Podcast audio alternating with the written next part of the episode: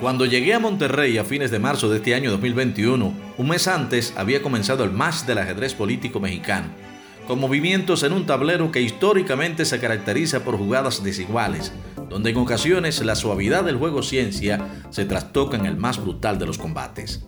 Como me gusta la política, y vaya capricho de mi gusto, enseguida me puse al pendiente de las elecciones de medio término en este país, especialmente en el estado de Nuevo León.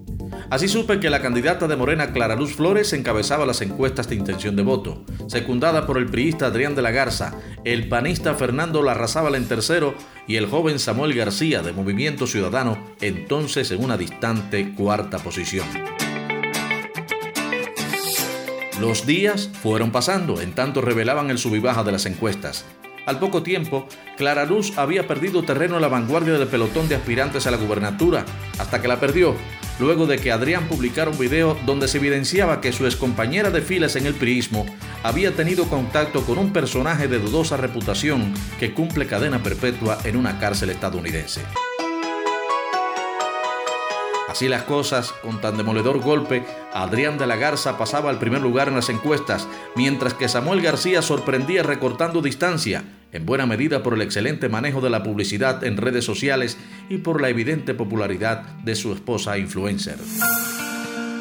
El tiempo, implacable y justiciero, se encargó de recordarme que en el tablero político el jaque mate no es una jugada común, menos cuando el color de la pieza se despinta en milésimas de segundo.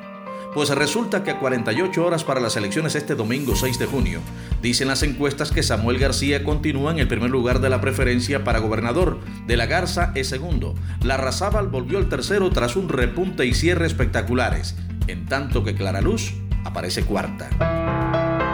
Para este cubano que les habla, espectador del escenario político mexicano, lo más llamativo ha sido comprobar que la política de hoy, entiéndase el poder, ya no se decide en la oratoria vehemente, tampoco en los medios tradicionales de comunicación, ni en lonas, panorámicos y folletos. No, la política y los políticos se mudaron con todos sus argumentos y propuestas para las redes sociales. Parece que definitivamente, no obstante la peligrosa vecindad de bots, falsas noticias y los peligros de la guerra sucia.